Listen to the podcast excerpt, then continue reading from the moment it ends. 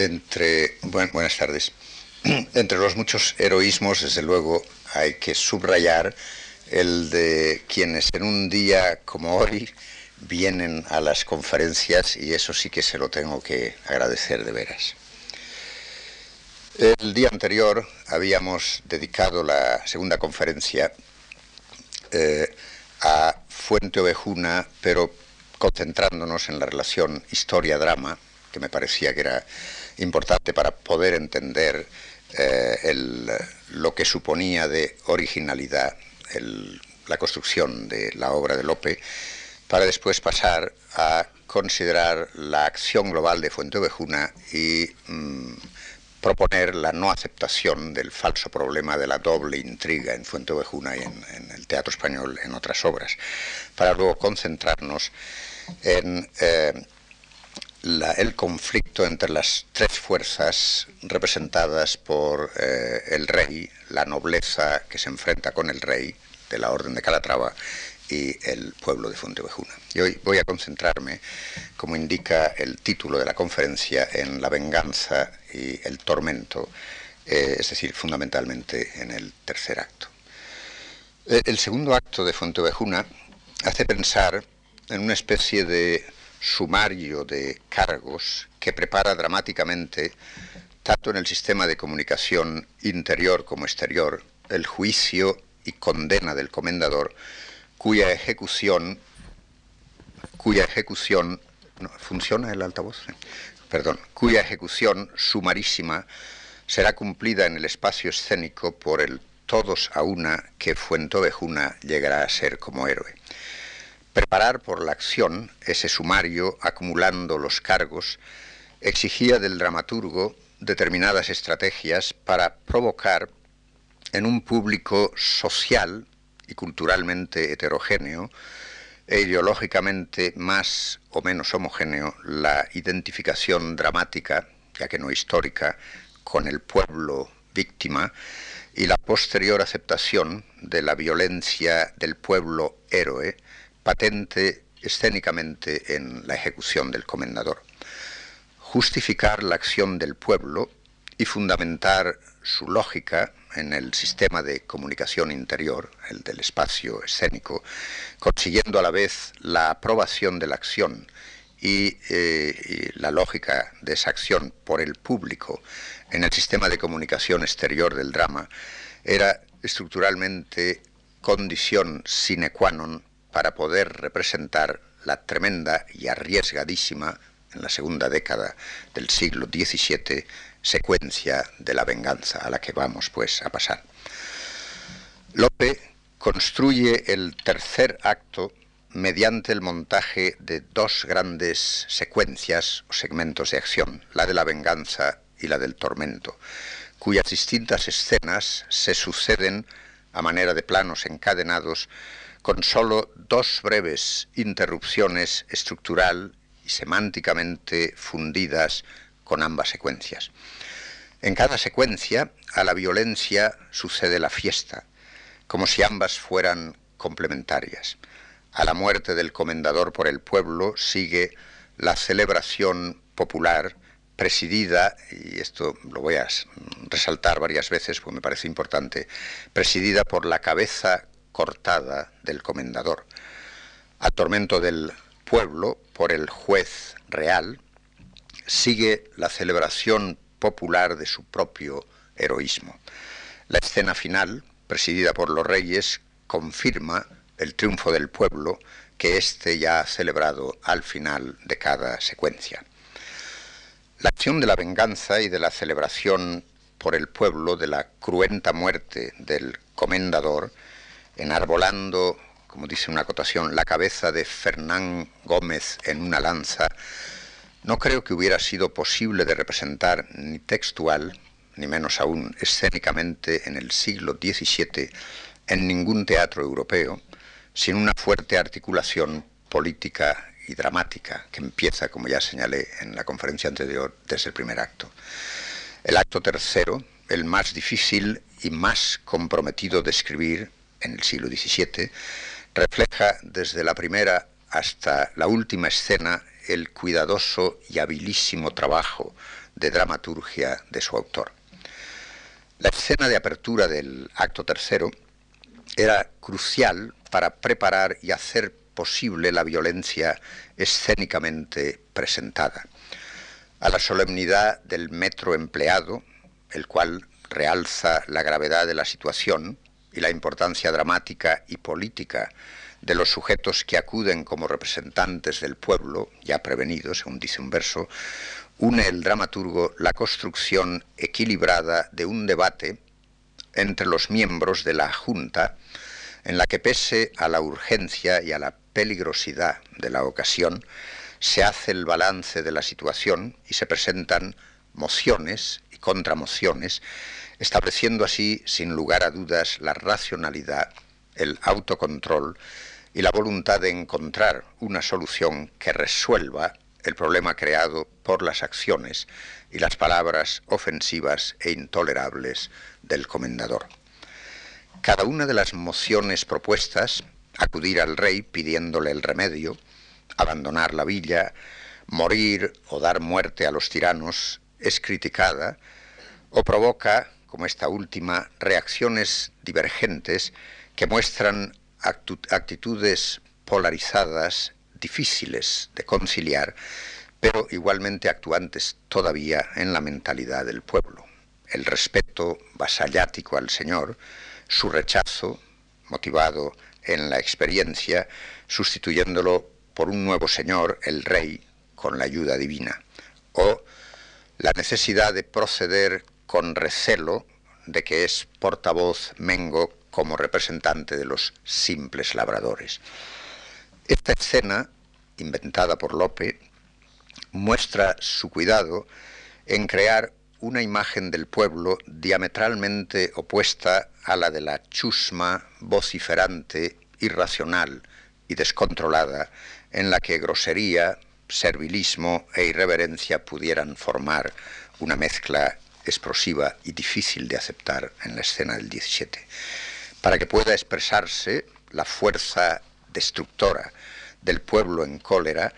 es necesario establecer su capacidad de orden y de racionalidad. Sin mostrar esa primera cara del pueblo, la otra hubiera sido intolerable. En cierto modo, Lope, como más tarde Calderón, nos obliga a enfrentarnos con la ambivalencia de la colectividad como héroe dramático verdadero Jano de dos caras. Que ambas se manifiesten permite a Lope evitar tanto la idealización como la vilificación del pueblo en acción, defectos, como se sabe, en los que incurrirán más de dos siglos después tanto el teatro revolucionario marxista como el reaccionario antimarxista,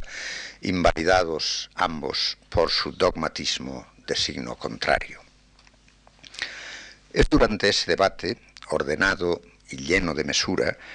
donde son pronunciados tácticamente los vocablos que fundan y definen los núcleos de sentido que van a configurar semánticamente la acción colectiva y pública del asesinato del Señor por sus vasallos, vocablos sin los cuales no se justificaría conceptualmente la venganza, que es una palabra clave, contra los tiranos, es la única salida que le queda al hombre honrado, estoy citando cuando subrayo versos, palabras de los versos, para que su patria sin honra la rescate. Las nociones de patria como de república, de honra, de tiranía, permitirán presentar la venganza del pueblo no como el crimen privado de una turba ávida de sangre y cegada por la violencia de la pasión, sino como un crimen político en el que se pretende liberar a la patria, palabra que se repite varias veces, de la servidumbre y de la injusticia del Señor, acogiéndose a una justicia y a un orden superiores. El discurso de Laurencia, que irrumpe de súbito en, todavía en medio del debate, es inseparable del cuerpo y no sólo de la voz de quien lo produce. Los signos de corporalidad marcados en la acotación que anuncia su salida a escena desmelenada, palabra emblemática, como señal del desorden y la violencia sufridos, y explícitos, o mejor aún, exhibidos en el interior del discurso, vertebrándolo, aparece desfigurada hasta el punto que su propio padre no la reconozca, llena de sangre y de señales de golpes, eh, esa corporalidad traspasa este discurso desde la primera a la última palabra, dándole una fuerza, una intensidad y una eficacia físicas que apela a la participación de los sentidos de los personajes a quienes va dirigido y a la de los espectadores, sometidos también a la misma evidencia sensorial de la violencia física. Ese poderoso impacto físico inscrito en el discurso multiplica el efecto de la violencia y la furia verbales de los insultos dirigidos contra los hombres para poner en duda su nobleza de seres humanos, su sentido de los deberes familiares y su hombría. Los golpes asestados contra el honor de la condición humana, el honor social y el honor biológico, si se me permite la expresión, son tan fuertes que parece imposible reaccionar de otra manera como lo hacen, so pena de aceptar como verdadero los infamantes títulos viles con los que se les insulta. Recordemos algunos, liebres cobardes, gallinas hilanderas, maricones, amujerados, cobardes, etc. El poder de la enunciación, del enunciado y del enunciante, hace tan necesaria cultural y dramáticamente la reacción de los personajes varones como inmediata la aceptación de la absoluta verosimilitud y necesidad de aquella por los mismos espectadores, suponemos varones y hembras,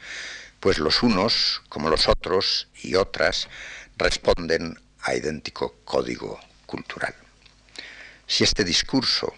es una pieza maestra en la historia del teatro europeo del siglo XVII,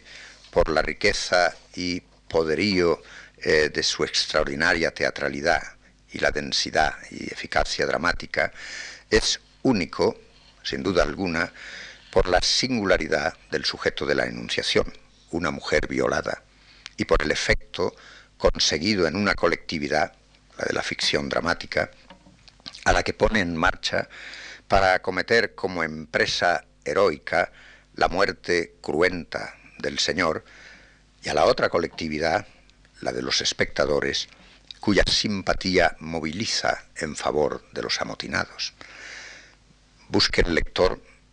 otro parecido, en otro discurso parecido en la dramaturgia inglesa, francesa o española y verá, pienso, que no lo encuentra. Y no porque no abunde la representación del crimen político y del asesinato del tirano, sino porque estos no son ejecutados nunca por el pueblo, ni es éste enardecido para matar por una simple mujer del pueblo que Lope pueda hacerlo es lo que debe parecernos extraordinario. Y sin embargo, parece que lo aceptamos como lo más normal del mundo, pero no lo es. Además de todo lo indicado, el efecto más inmediato del discurso de Laurencia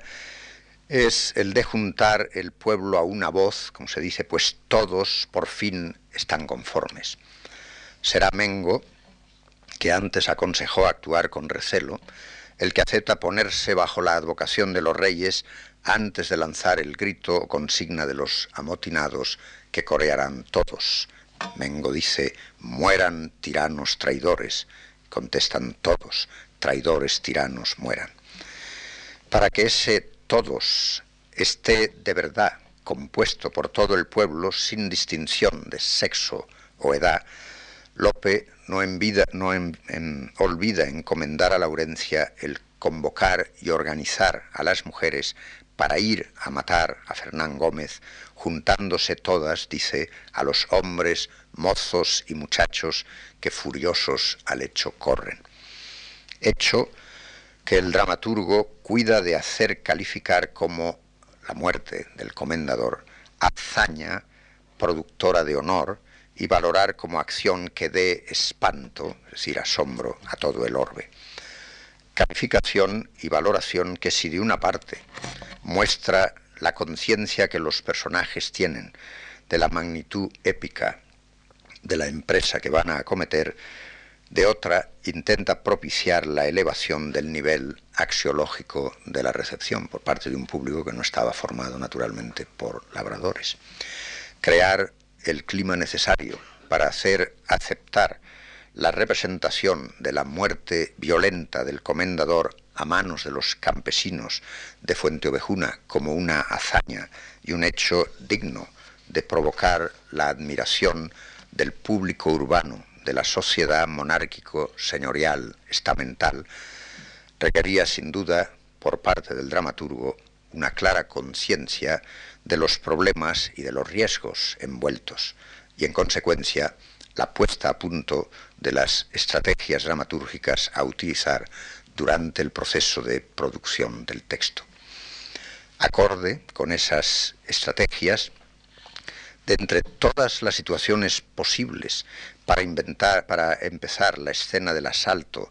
a la casa de la encomienda y de la muerte de Fernán Gómez, Lope elige, es decir, inventa, aquella que lleva a su culminación el proceso dramático de desprestigio del comendador. Lo muestra precisamente en el instante en que ordena colgar a Frondoso contradiciendo en flagrante incumplimiento de lo afirmado al final del acto anterior, al hacerlo prisionero, su promesa de no matar sin culpa a nadie. El preciso ajuste del tiempo escénico, su timing, para hacerlo coincidir con la llegada del pueblo, no deja lugar a dudas acerca de la intención de su autor. La posición de inferioridad moral del comendador respecto a sus vasallos que lo han sorprendido en el momento de cometer una felonía predisponen a acoger con simpatía la irrupción de los campesinos. Lope alterna en esta escena de presentación directa la acción escénicamente oculta con la escénicamente visible. La acción destructiva del pueblo, en la que decir y hacer son simultáneos, rompe, derriba, hunde, quema, abrasa, y se producen esos actos, es encomendada a la palabra y a los ruidos que le dan existencia física pero no visual, expresando así su violencia sin espacializar su presencia. Esa incontenible y amenazadora fuerza a la que no resisten las puertas se hace presente dentro, invisible para el espectador, y para el comendador, haciendo sentir la inminencia de su aparición escénica. En cambio, los efectos de la furia del pueblo son visibles en los personajes amenazados y en sus reacciones. Su efecto sobre el comendador produce en él su última reacción significativa. Ordena desatar a Frondoso, al que iba a colgar sin culpa ninguna, ni sin juicio, para que interceda y temple en la persona del alcalde la furia desatada del pueblo. Gesto este que, como las pocas palabras más que aún dirá, testimonia por última vez su ceguera ideológica que habíamos señalado en la conferencia anterior y su imposibilidad de cambiar, y consecuentemente el valor nulo de su palabra de caballero y de su ofrecimiento de pagar sus errores. Sus penúltimas palabras muestran la patética impotencia de ese yo amurallado tras la inamovible autopercepción de su condición y estatus, incapacitado para entender el sentido mismo de la realidad inmediata. Les dice al, pueblo, no me queréis oír, yo estoy hablando, yo soy vuestro Señor. Dos elementos igualmente significativos de la estrategia del autor vertebran la construcción de esta escena, el uno ideológico, técnico, el otro. El primero determina la selección de los términos que definen ideológicamente la acción del pueblo contextualizándola mediante un sistema de relaciones tanto éticas como políticas y sociales. El pueblo serializado en su condición universal y abstracta de todos los pueblos agraviados, que nunca, como dice un verso, sin sangre y sin venganza vuelven, acomete su sangrienta venganza particular y única, acogido a la doble significación política y ética de la, culpabilidad de la víctima, a la vez tirano y traidor y mal cristiano. Culpabilidad que la acción global del drama, tal como ha ido organizándola su autor, ha sustanciado hasta el instante mismo en que se cumple. Y como en toda acción de rebelión que termina en la muerte de quien detenta el poder injusto,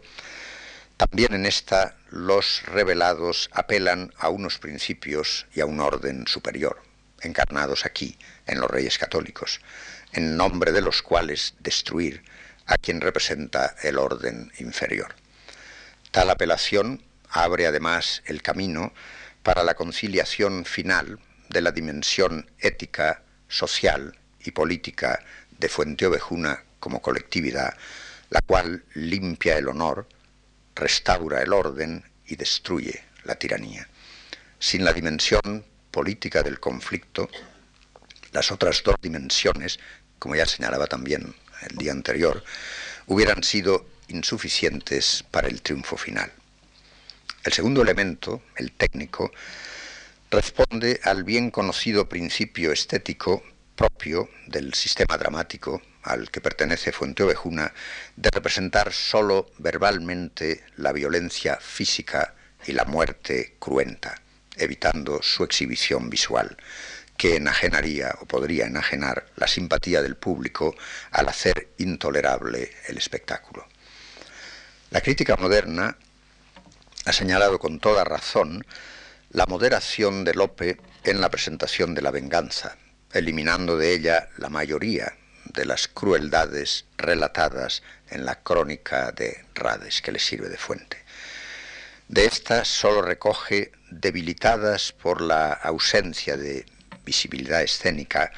la furia verbal y la invitación puesta en boca de las mujeres de, y es bastante fuerte ya, de beber la sangre del comendador y recibir el cuerpo en las lanzas.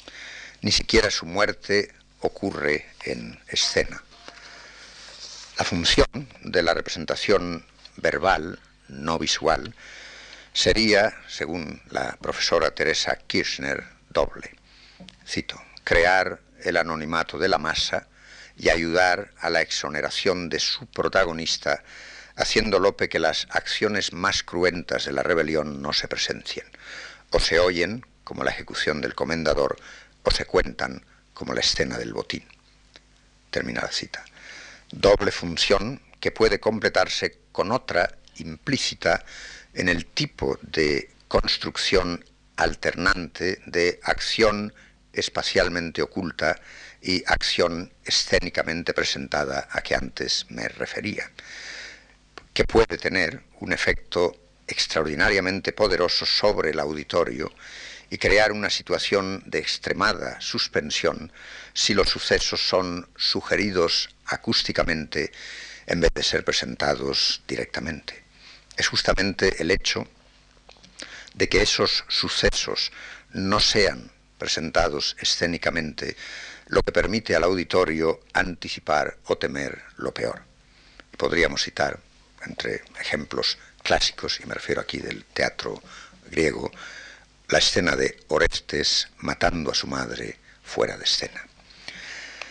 Si esta técnica no es privativa de Fuente Ovejuna, sino de todo el teatro clásico español, aunque tenga aquí,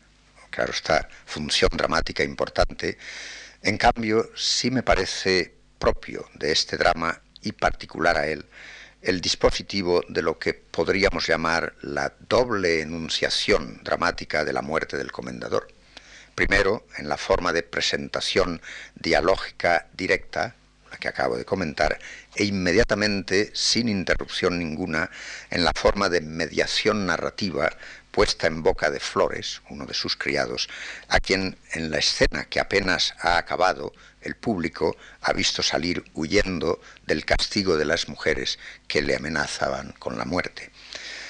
Este súbito desplazamiento del punto de vista, que cambia del exterior y objetivo del espectador al interior y subjetivo del personaje narrador, y del tiempo, que cambia del presente dramático al presente histórico contado, va acompañado de otros dos cambios. El del receptor inmediato, que es desplazado también del exterior del drama al interior, al ser sustituido el espectador por los reyes, y el del contenido del enunciado, ampliado en la nueva presentación. Todas las crueldades cometidas por el pueblo en la venganza y enumeradas en la crónica de Rades, pero silenciadas antes por el dramaturgo, hacen su entrada ahora en el nuevo relato. Por ejemplo, dice Flores al rey, rompen el cruzado pecho con mil heridas crueles, y por las altas ventanas le hacen que al suelo vuele, a donde en picas y espadas le recogen las mujeres. Llévanle a una casa muerto y a porfía quien más puede mesa su barba y cabello y apriesa su rostro hieren. En efecto, fue la furia tan grande que en ellos crece que las mayores tajadas las orejas a ser vienen. La acción oculta en la escena anterior, pero tácita, se revela ahora en toda la fuerza de su violencia, completando la información auditiva, pero invisible, recibida por el espectador y cumpliendo lo anticipado por su imaginación. Sin embargo, a la vez que Lope ofrece ahora la información antes rehusada, aunque verosímilmente inferible en la escena anterior, pone en cuestión la objetividad absolutamente fiable de su enunciador, el cual tiene todos los motivos para querer perjudicar al pueblo de Fuenteovejuna ante los ojos de los reyes. Pero esto solo lo saben los espectadores, testigos integrales de las dos escenas, pero no el rey, que solo juzga por lo que oye, y para quien pesa más el delito de rebelión de los campesinos contra su señor que las ofensas que éste pueda haber hecho a sus vasallos, las cuales no parecieron tampoco preocuparle la primera vez que tuvo noticia del hecho en el acto primero. La consecuencia de esta diferencia de información entre los reyes y los espectadores funda la diferencia entre la recepción de los hechos por parte de ambos, el castigo ejemplar que promete el rey y el envío para ejecutarlo de un juez que averigüe el suceso crean finalmente un estado de expectación por lo que va a suceder y de temor por la suerte de los culpados.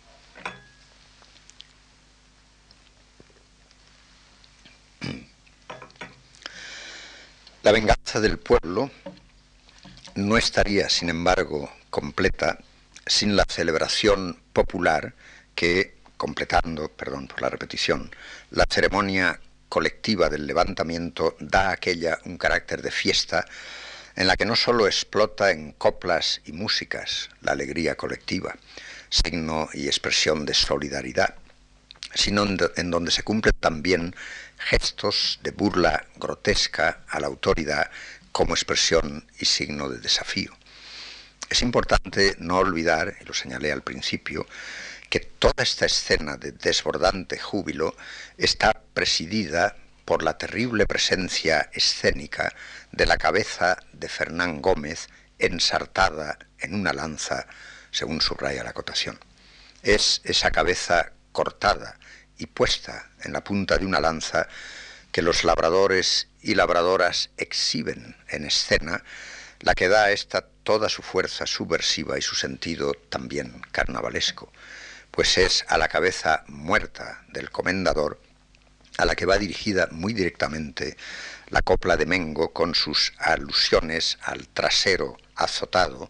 y las burlescas deformaciones léxicas en donde son unidos en oposición los reyes cristiánigos y los tiránigos. Dice Mengo,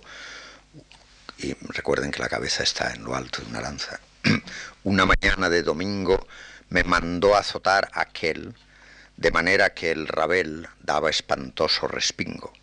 pero ahora que lo pringo vivan los reyes cristiánigos y mueran los tiránigos. La osadía de esta copla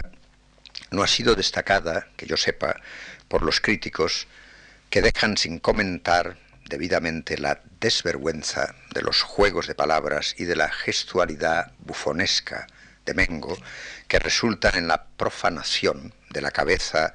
del muerto como símbolo de autoridad degradada al poner en relación la cabeza del comendador y el trasero de Mengo. La copla de Mengo está dirigida directamente a aquel cuya cabeza domina el espacio escénico, espetada en lo, alto de la lanza, seguramente agitada, no quieta, como no debe de estar inmóvil Mengo, sino mimando burlescamente la acción de, azotarse el trasero, quizá dando el trasero también al público, introducido primero por Pascuala como el embés de la barriga, y metamorfoseado ahora, metafóricamente, en Rabel, cuyo brusco movimiento y agitación bajo los, golpes son calificados de respingo. El sentido procaz y grotesco de la relación creada por gestos, ademanes y palabras en el espacio escénico entre las nalgas arrabeladas y en respingo de Mengo y la cabeza muerta del comendador llegan a un grado extremo de violencia y desacato cuando Mengo pringa la cara del muerto, es decir, la mancha con pringue de tocino o de grasa o de otras cosas, o según otra acepción, la hiere haciendo sangre. Cualquiera de estos dos significados denigratorios e infamantes explicarían la reacción de Esteban el alcalde y el comentario de Mengo que siguen a la copla, repito, mimada y actuada corporalmente por los actores. Dice Esteban, quita la cabeza ya, y Mengo, cara tiene de ahorcado. No creo escape al lector la potencia impactante de su representación sobre un auditorio antiguo o moderno, si es que los modernos tienen la suerte de verlo, ni su carga subversiva. La escena de la celebración, así interpretada, corrobora por su parte el carácter carnavalesco que las revueltas populares solían revestir tanto en los tiempos del suceso de Fuenteovejuna como en los del autor y espectadores del drama, según muestran la multitud de ejemplos aducidos por el historiador eh, Jean de Limont para Francia. Lope, al decidir escribir esta escena para ser representada con todas sus implicaciones teatrales, decide además colocarla entre la secuencia de la venganza y la secuencia de la tortura, connotando poderosamente tanto la una como la otra. Consigue así, como dramaturgo, es decir, constructor de un texto teatral, y por lo tanto productor de una estructura intencional, matar, si, si se me permite la expresión, dos pájaros de un tiro. En efecto, la escena que comentamos apunta igualmente a la carnavalización de la venganza como a la carnavalización de la tortura, el eje o frontera que divide y une ambas operaciones dramáticas semióticas está en estos versos que me parecen capitales para el sentido del drama y para el de la estrategia textual del dramaturgo. Esteban dice en medio de la fiesta y la alegría, advertid, fuente ovejuna, a las palabras de un viejo que el admitir su consejo no ha dañado ninguna vez. Los reyes han de querer averiguar este caso, y más tan cerca del paso y jornada que han de hacer. Concertaos todos a una en lo que habéis de decir. Frondoso, ¿qué es tu consejo? Esteban, morir diciendo fuente ovejuna, y a nadie saquen de aquí. Frondoso, es el camino derecho, fuente ovejuna lo ha hecho. Esteban, ¿queréis responder así? Todos, sí. Saludar, como está ocurriendo en escena en ese momento, con vítores las armas de Castilla y León, y León izadas en la fachada del ayuntamiento para sustituir la de la Orden de Calatrava y ponerse bajo la advocación del escudo de los reyes católicos como antídoto contra la tiranía, saludando al sol del nuevo amanecer histórico de Fuentovejuna, Es un gesto emblemático políticamente y consecuente y necesario, según confirma la corta escena siguiente en la que el maestre tiene que renunciar a su cólera y a su deseo de asolar la villa, frenado en seco por el hecho de que sus habitantes, como le hacen observar, al rey se han dado, y no conviene enojar a éste si se desea obtener la gracia. Pero sería insuficiente y a la postre inútil para el destino colectivo del pueblo sobre el que pende, los espectadores lo saben bien, una investigación y el castigo de los reyes. La advertencia de Esteban, que no sabe naturalmente lo que los reyes han dictado, revela su prudencia y, más importante todavía, su sentido político de la realidad, pues no se hace ilusiones ni se deja engañar por la embriaguez del triunfo. Sabe, y el espectador también, y lo hace ver la acción del drama, que los reyes no pueden dejar sin castigo la muerte del comendador por el pueblo, sin que sea óbice, repito, ni sus maldades y abusos en Fuenteovejuna, lugar de su encomienda, ni siquiera su condición de enemigo en la lucha dinástica. La acción dramática hizo clara la postura del rey, cuando dice, tan grande atrevimiento, castigo ejemplar requiere. Que Esteban lo sepa sin haber sido testigo, como el espectador, de la decisión y las órdenes reales, y que advierta al pueblo en plena celebración de la venganza lo que va a suceder, prueba, además de su prudencia y de su correcta interpretación de la realidad política, su extraordinaria lucidez. Es esa lucidez la que al ser unánimemente asumida por el pueblo da a éste su fuerza, su unidad y su estatuto de colectividad sólidamente fundamentada en la conciencia de la propia identidad social y política. El sí de todos es la prueba de su madurez como colectividad.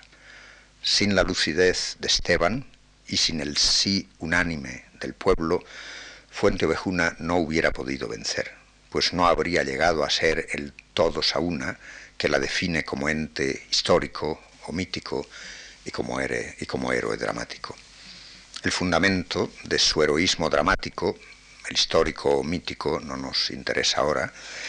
es decir, de su condición de héroe colectivo del drama, condición única en la historia del teatro europeo de los siglos XVI y XVII, está pues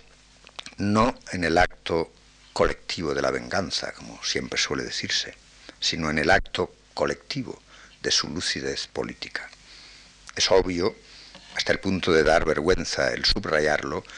que no es la realidad histórica, sino la realidad dramática configurada por Lope, su autor,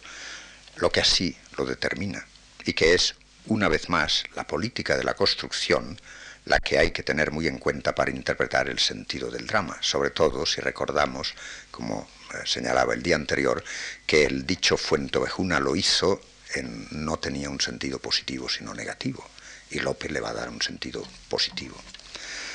Una vez lograda esta unanimidad del consenso, Lope inventa la corta escena que prefigura la de la tortura del pueblo por el juez enviado por el rey. Esteban elige a Mengo para el ensayo, quizás porque duda de su entereza y de su capacidad de resistencia. En el ensayo hace bien su papel, pero la pregunta que planea es, ¿sabrá hacerlo igual de bien en el momento de la verdad cuando ya no represente un papel. Como Don Quijote, con su bacillelmo, no se insiste en la prueba de este personaje bacillelmo, que es Mengo, defensor de una teoría materialista y egoísta del amor, pero capaz de comportamiento lleno de generosidad y de valor hasta el punto de arriesgar su vida por salvar a una labradora escarmentado del castigo corporal, los azotes que le dieron, y temoroso de volverlo a recibir, pero el primero que da los muera al tirano. El ensayo del tormento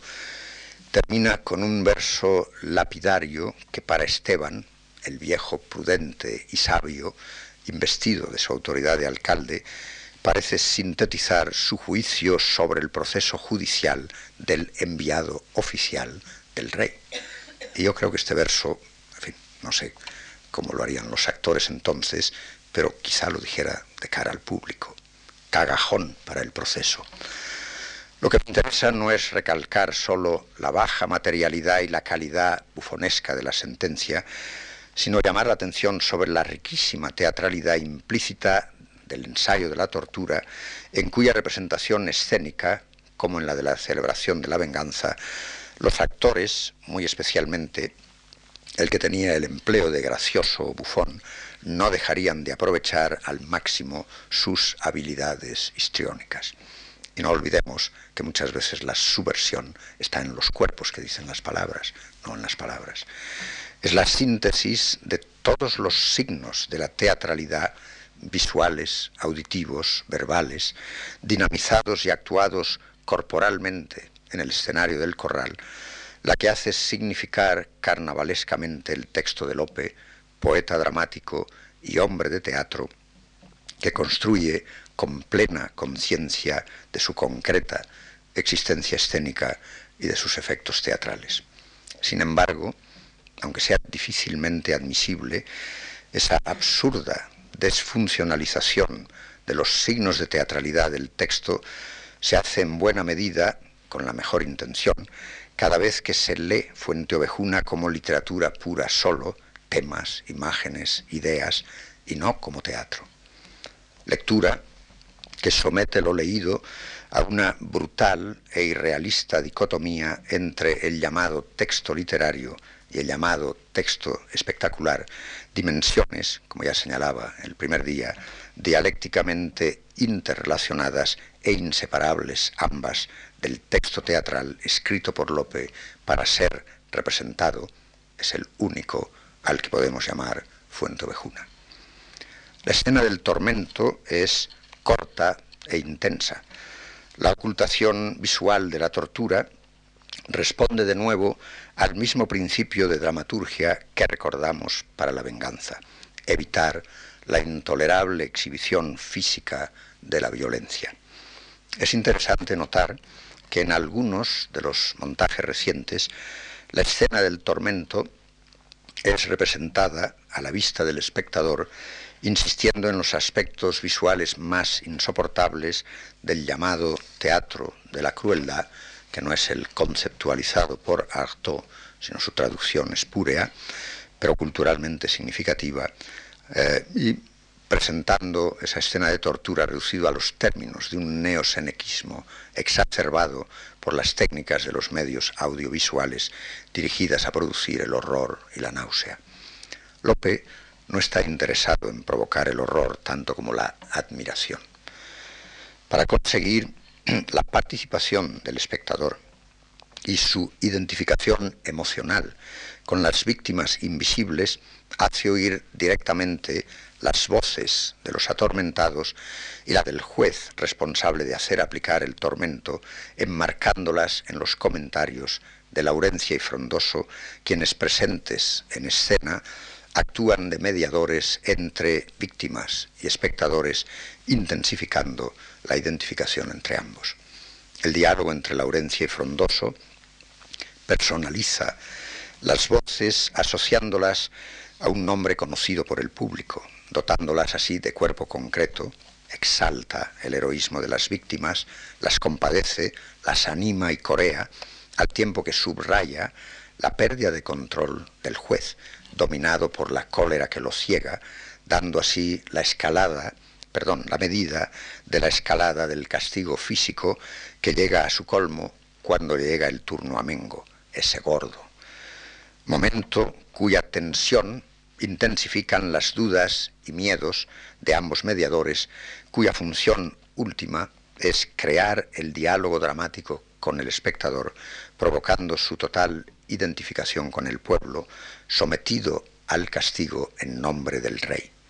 y propiciando finalmente en el auditorio su participación en la celebración popular, en la que se unen la reafirmación definitiva del triunfo del pueblo, vencedor del castigo y la reafirmación del poder del amor también. En la escena del tormento, señalaba yo hace tiempo, Lope ha elegido para representar al pueblo a un viejo, un niño, una mujer y Mengo, es decir, a los más débiles. Selección que si por una parte potencia al máximo la capacidad de heroísmo y de solidaridad de Fuente Ovejuna como héroe colectivo, por otra hace patente la determinación del juez de quebrar sus ánimos,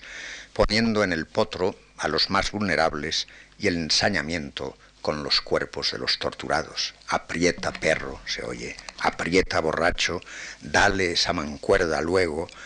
comienza a apretar.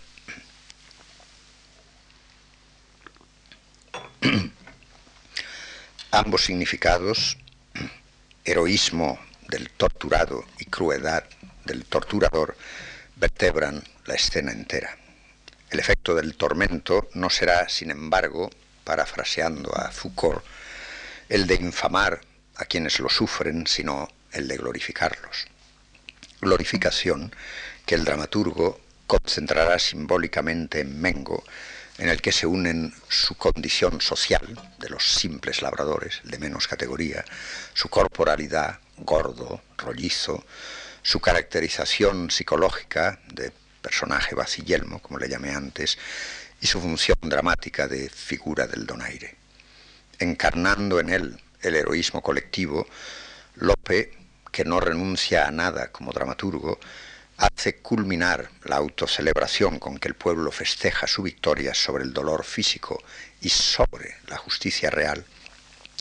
con las marcas más auténticas, también las más subversivas, de lo que denominamos hoy cultura popular la fiesta, la farsa, el gesto y el verbo bufonescos.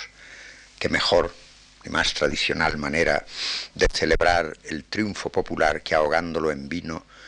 ni qué mejor sentencia para sancionar el heroísmo que está en honor a Mengo, el que bien bebe, el que, perdón, el que bien niega, bien bebe. Con esto pasamos a la secuencia final del drama. Al llegar a la secuencia final, la que Lorca suprimió en su adaptación y montaje de Fuente Ovejuna en 1933, es necesario, en vez de concluir en el juicio de valor ideológico con el que suele terminar la mayoría de los estudios críticos, fijarnos por última vez en el curso dramático de la secuencia, siguiendo minuciosamente, no tan minuciosamente, pues sería necesario más tiempo del que tengo, el orden de su desarrollo escénico, marcando bien sus enlaces o bien alguna de sus correspondencias intertextuales.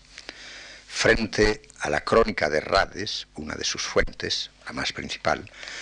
Lope hace coincidir en escena al maestre de Calatrava y al pueblo de Fuente Ovejuna, juntos por primera vez ante los reyes y ante los espectadores. Para poderlos juntar a ambos y a cada uno con los reyes, tiene que tomarse dos licencias en su trabajo como dramaturgo, una con el tiempo y otra con la crónica. Al tiempo histórico lo somete a una fuerte concentración dramática que le permita cancelar varios años, de 1476 a 1480, 80, que es cuando el maestre pedirá perdón, apiñándolos en un corto tiempo presente. Frente a la crónica, inventa la venida del pueblo a la presencia de los reyes. Interrumpiendo el diálogo de Isabel y Fernando, que dobla, y esos doblajes son importantes naturalmente en la función y significación de la construcción del texto, que dobla el de Laurencia y Frondoso, que terminaba la secuencia del tormento, el maestre es anunciado e introducido a escena por otro noble, Manrique, maestre de Santiago, es decir, el mismo que le derrotó como enemigo en Ciudad Real al frente de las tropas reales, pero que ahora, en un acto de solidaridad de clase, podríamos decir, le presenta con palabras de disculpa la edad, es muy joven, y de elogio el valor.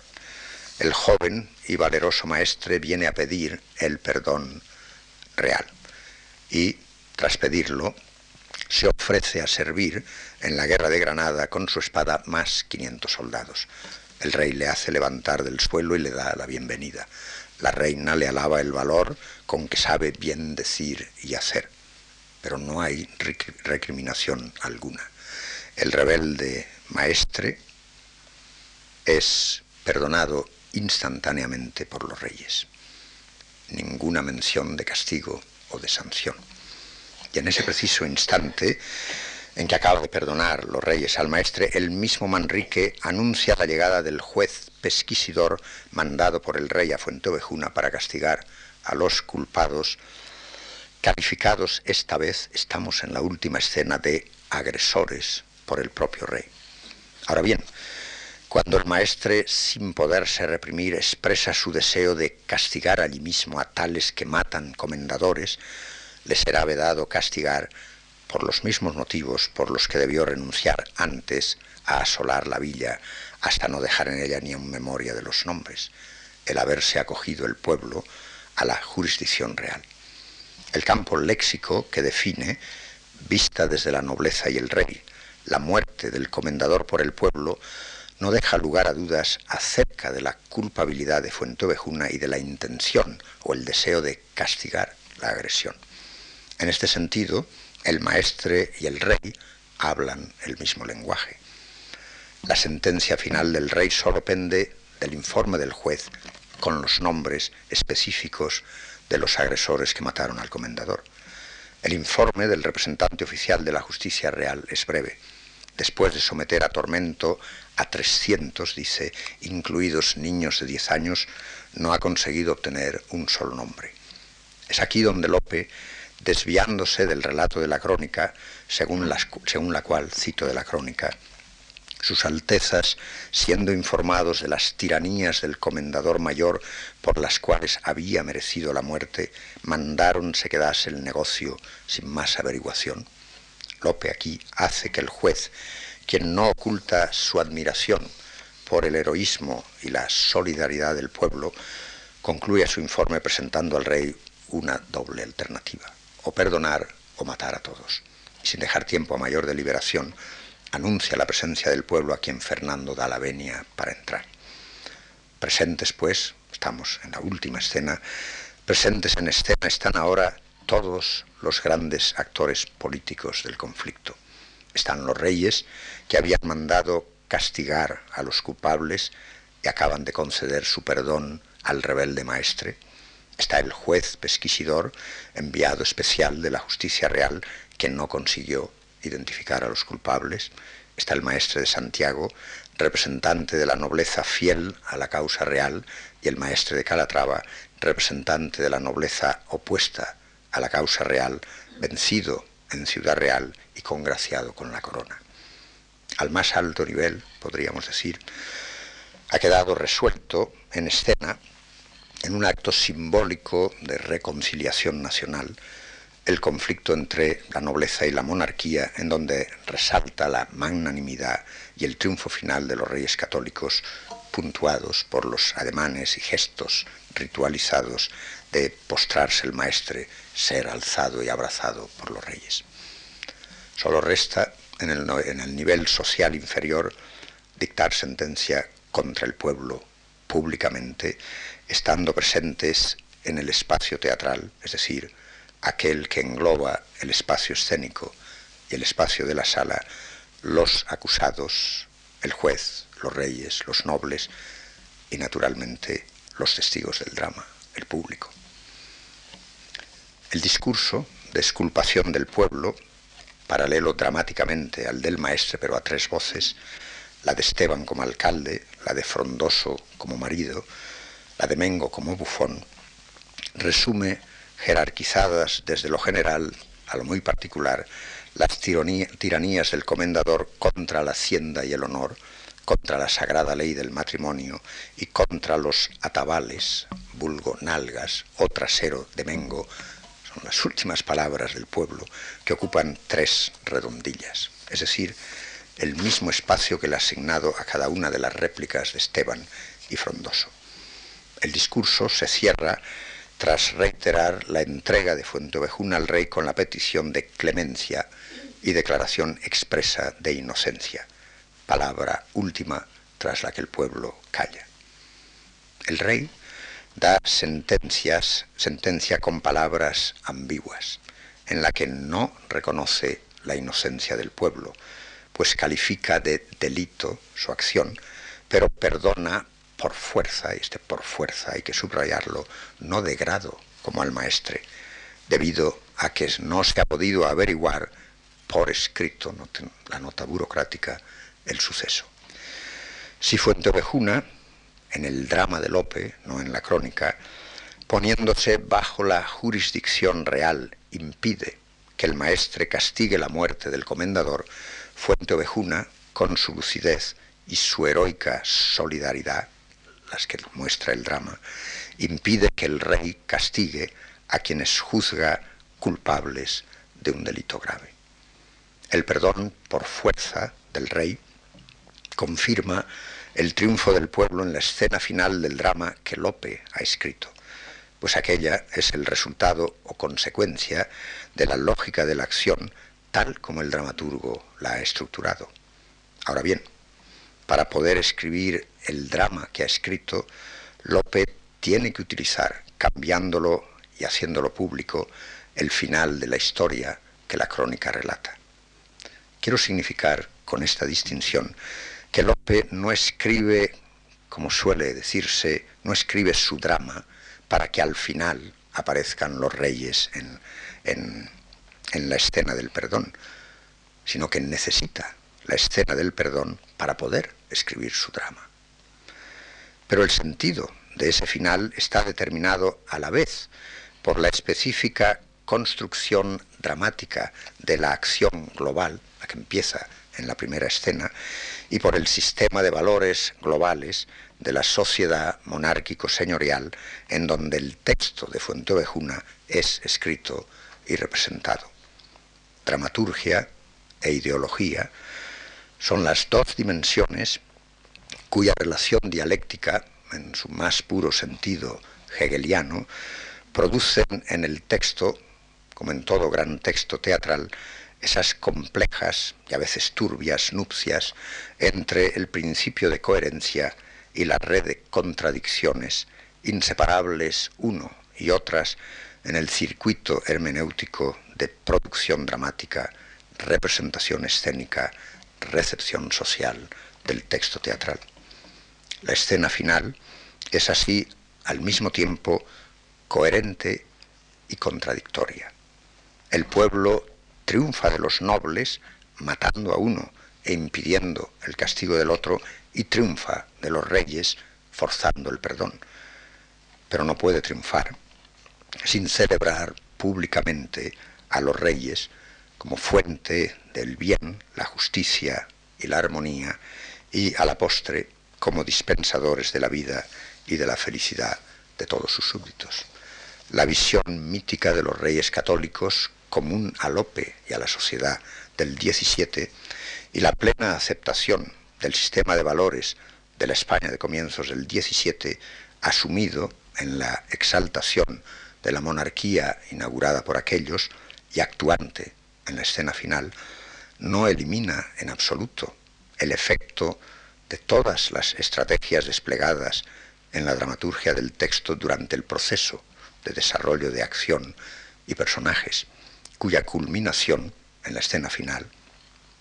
es la legitimación de facto, si no de jure, de una rebelión que termina con la muerte violenta del Señor sin que los culpables de esa muerte sean castigados, solución que contradecía la respuesta del poder real en la historia española de los primeros Austrias, donde hubo dos de esas rebeliones y la justicia real mandó matar a los culpables. Suprimir la escena final,